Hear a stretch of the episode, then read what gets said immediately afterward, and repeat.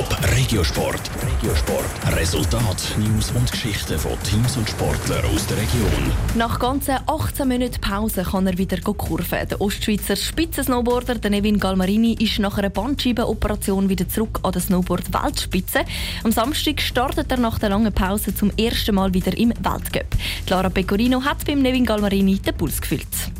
2018 hat er Olympiagold geholt. Ein Jahr später ist die Karriere vom Snowboard-Überflüger Nevin Galmarini dann aber abrupt unterbrochen worden.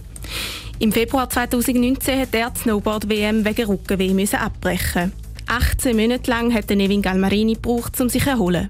Viel Reha und Physiotherapie sind auf dem Plan vom 34-jährigen Profisportler gestanden.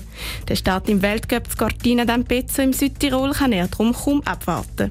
Die Vorfreude ist natürlich mega groß. In den letzten 18 Monaten konnte ich nicht einen Wettkampf bestreiten und ja, ich bin Rennfahrer. Oder das ist äh, das, was ich am besten kann, das, was ich trainiert habe in den letzten 15 Jahren. Seine Passion für Snowboarden hat der Olympiasieger also in dieser harten und langen Erholungszeit nicht verloren.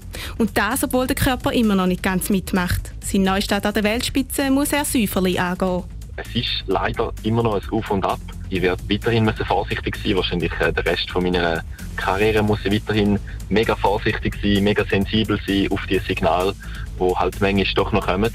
Ab und zu zwickt es also immer noch im Rücken. Trotzdem ist der Nevin Galmarini parat für den Weltcup. Seit dem August trainiert er wieder auf dem Schnee.